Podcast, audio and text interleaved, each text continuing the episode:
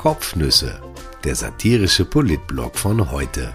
Geschrieben von Christian Nusser, gelesen von Christian Sinemus.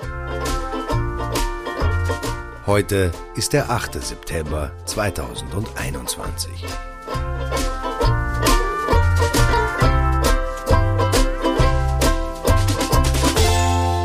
Fünf Punkte für ein Halleluja, ein historischer TV-Abend und warum wir davon heute wenig spüren werden.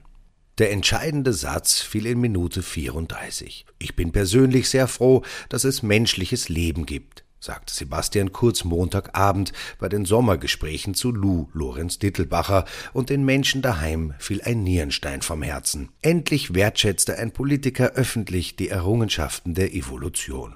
Dass sich der Kanzler sogar persönlich sehr froh darüber zeigte, dass wir keine Lurche mehr sind, gab dem Ganzen noch mehr Gewicht, als es sonst schon hatte. Im Paralleluniversum spielte sich fast zeitgleich ebenfalls Bedeutsames ab. Auf millionenfachen Publikumswunsch von Wolfgang Fellner war Wolfgang Fellner zu Wolfgang Fellner ins Fernsehen zurückgekehrt, nachdem er sich selbst von allen Vorwürfen, ein Grabscher zu sein, exkulpiert hatte. Nunmehr saß Wolfgang Fellner im Studio von Wolfgang Fellner und wollte mit seiner Talkshow beginnen, wenn man das so nennen mag. An eine seiner mehreren Schokoladenseiten hatte er Robert Missig platziert, der den linken Flügel der SPÖ repräsentiert, ohne dass die SPÖ überhaupt weiß, ob sie einen solchen linken Flügel überhaupt besitzt oder braucht, und wenn doch, ob er im Fernsehen repräsentiert werden müsste, egal ob von Missig oder jemand anderem. Auf einer anderen Schokoladenseite von Fellner saß Johannes Hübner, den die FPÖ nach einigen antisemitischen Auslassungen vom Nationalrat in den Bundesrat befördert hatte. Er dürfte mit dem, was folgte, keine gröberen moralischen Anstände mit sich gehabt haben. Miesig eventuell schon, aber er will nichts gehört haben. Drei Leute im Studio. Da kann es schon recht laut krachen. Das Missverständnis von Fellner Live manifestiert sich schon im Sendungstitel und das gleich doppelt. Er enthält nämlich die Worte Fellner und Live. Beide Begriffe sind allein genommen schon hochproblematisch in Kombination, allerdings toxisch. Und so nahm das Schicksal seinen Lauf. Fellner saß live im Studio von Fellner Live. Die Sendung sollte beginnen, aber es gab Kalamitäten, die in diesem Trialog mündeten. Vielleicht schreibt Andrew Lloyd Webber bei Zeiten die Musik dazu.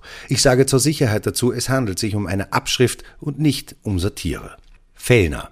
Ja, und zum Schluss der heutigen Sendung, das Montagsduell, der eine, der ist immer da, nämlich Robert Missig.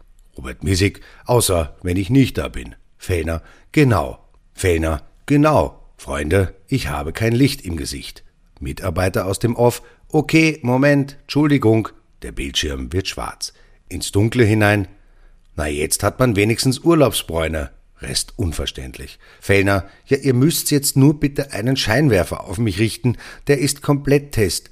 Derzeit kein einziger Scheinwerfer auf mich gerichtet. Schaut ein bisschen komisch aus, wenn dazwischen ein Neger im Tunnel sitzt. Das da, wie wär's mit dem? Von mir aus. Auch des da oben. Ist mir auch egal. Aber es geht auch der da drüben. Ihr müsst nur aufpassen, dass jetzt nicht dann der Herr Hübner das Licht verliert. Mitarbeiter. Ja, schauen wir gleich. So? Fellner. Ja, aber die zwei sollen ja genauso Belichtung wie vorher. Jetzt ist das ganze Licht auf mir und nicht auf den beiden. Licht geht wieder an. Fellner. Ah, schauen wir mal. Na geht. Okay, passt. Oder? Zu Misig und Hübner. Jetzt bin ich zwar ein bisschen zu hell, aber das halte ich aus. So, geht's? Mitarbeiter, ja. Bildschirm wird wieder schwarz. Trailer der Sendung startet. Ein paar Stunden war der Stream der Sendung gestern noch online, dann verschwand es, wie von Zauberhand. Aber in der modernen Welt ist ja nichts wirklich weg, was nicht immer ein Vorteil ist, wie man spätestens seit den Chats weiß. Also tauchten am Tag darauf in den sozialen Medien Erinnerungsstücke an den historischen Abend auf. Fellner ist darin zu sehen und zu hören und das deutlich. Schaut ein bisschen komisch aus, wenn dazwischen ein Neger im Tunnel sitzt. Ein Wutlüfter erhob sich, in vielen anderen Ländern hätten die Wände gewackelt, bei uns wurde es nur ein bisschen zugig. Jeder Hurricane in der Politik der Gesellschaft oder sonst wo, kommt in Österreich an, als hätte jemand bloß eine Autotür zugeschlagen. Man muss der Ehrlichkeit halber dazu sagen, dass ein Orkan unangemessen wäre. Einerseits hat Fellner die Formulierung nicht zum ersten Mal verwendet. Im Vorjahr saß Herbert Kickel daneben und dem heutigen FPÖ-Chef gefiel N im Tunnel ausnehmend gut. Er lachte im Rahmen seiner Möglichkeiten herzlich. Andererseits hat Fellner auch nichts falsch gemacht, er ist einfach nur nicht richtig verstanden worden, so in der Art wie Sebastian Kurz im Urausschuss, zwei Männer im Schicksal vereint. Tatsächlich hat Fellner ja nicht gesagt, dass es ein bisschen komisch ausschaue, wenn dazwischen ein Neger im Tunnel sitzt. Nein, der Wortlaut war, schaut ein bisschen komisch aus, wenn dazwischen ein Näher im Tunnel sitzt. Näher, nicht n. Gemeint hat er unter Garantie jene Arbeiter, die in Tunnels unterwegs sind, um Schweißnähte zu reparieren. Die Näher sind so blass, weil sie immer unter der Erde zu tun haben. Fellner ja auch, aber der wird dabei sogar braun, also im Gesicht. Jedenfalls handelt es sich um die bösartigste Unterstellung seit der Schmiergeldaffäre um die Eurofighter, als in den Akten die Herren Dr. Lüssel, J. Leider und K.H. Lasser auftauchten und tollkühn Parallelen zu damals tätigen Politikern gezogen wurden. Pfui. Da hatte es Lou Lorenz Dittelbacher diesmal einfacher. Sie begrüßte Sebastian Kurz als letzten Parteichef in den diesjährigen Sommergesprächen und das Kanzleramt wollte galant sein. Die Presseabteilung verschickte schon am Nachmittag die Antworten, die Kurz am Abend geben wollte, an weitgehend alle Medienredaktionen des Landes. Als Sperrfrist wurde 19 Uhr vorgegeben. Lorenz Dittelbacher hätte sich also nur mehr die Fragen überlegen müssen, die zu den Antworten passen könnten. Es war ein feiner Zug von ihr, dass sie es nicht so hielt und damit den Kanzler aus dem Konzept brachte. Sein Fünf-Punkte-Plan hatte plötzlich nur mehr vier Punkte, vielleicht auch nur mehr drei. Er trug sie mit einer Art Dackelblick vor. Kurz zieht jetzt häufig die Stirnfalten zusammen. Ein bisschen pampig war er auch diesmal.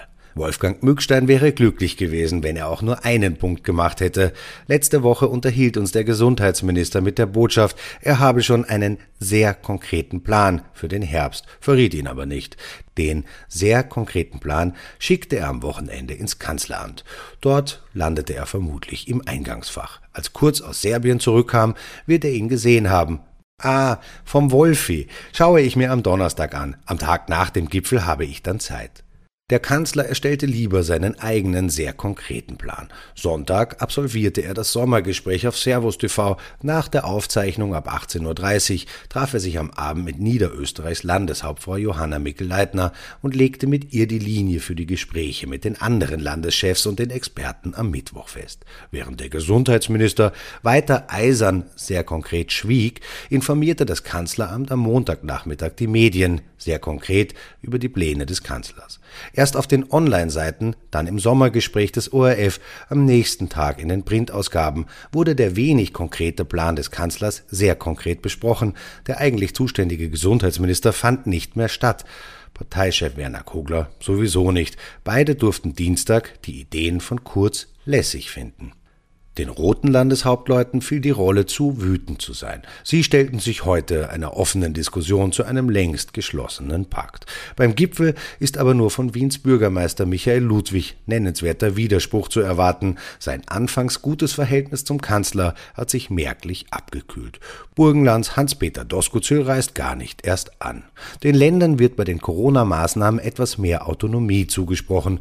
Große Würfe sind aber nicht zu erwarten. Die Sitzung startet um 8.30 Uhr. Schon für 10 Uhr sind Pressestatements angekündigt. Die Beratung mit Experten und Landeschefs sollen also nur 90 Minuten dauern. Das wird eng für Grundsätzliches. Vielleicht lohnt sich die Liebe zum Detail an dieser Stelle. Ich höre aus den unterschiedlichsten Quellen, dass die Tests in den Schulen ein ziemliches Chaos sein sollen, und ich nehme dieses Wort nur höchst ungern in die Hand. Teströhrchen wurden am Montag nicht abgeholt, weggeschmissen, nicht überprüft. Tests fanden nicht statt, die Kids wurden erst gar nicht geliefert oder die Kinder und ihre Eltern damit allein gelassen. Es ist unklar, ob Antikörperzertifikate gelten und wenn ja, wie lange, wer welche Tests machen muss. Sie finden momentan auch recht willkürlich statt. Wer sich beim Gurgeltest mit Schule und Klasse vernetzen will, muss sich einen halben Tag freinehmen. In Wien kam eine Lehrerin mit acht PCR-Tests in der Hand in eine Oberstufenklasse. Es gibt dort aber 26 Schüler. Teamarbeit bringt nicht immer die besten Ergebnisse. Ich wünsche einen wunderbaren Mittwoch und danke unserer Fußballmannschaft an dieser Stelle für das mutige Statement gestern Abend. Treffender kann man die Menschenrechtsverletzungen in Katar nicht anprangern, als dass man sich absichtlich nicht für die WM qualifizieren will. Ihr verliert derzeit doch absichtlich, oder? Nach der peinlichen Niederlage gegen Israel forderte der ORF-Reporter gestern vor dem Match von unserem Team eine Erektion ein. Es wurde dann nicht einmal eine Reaktion daraus. Oder vielleicht doch?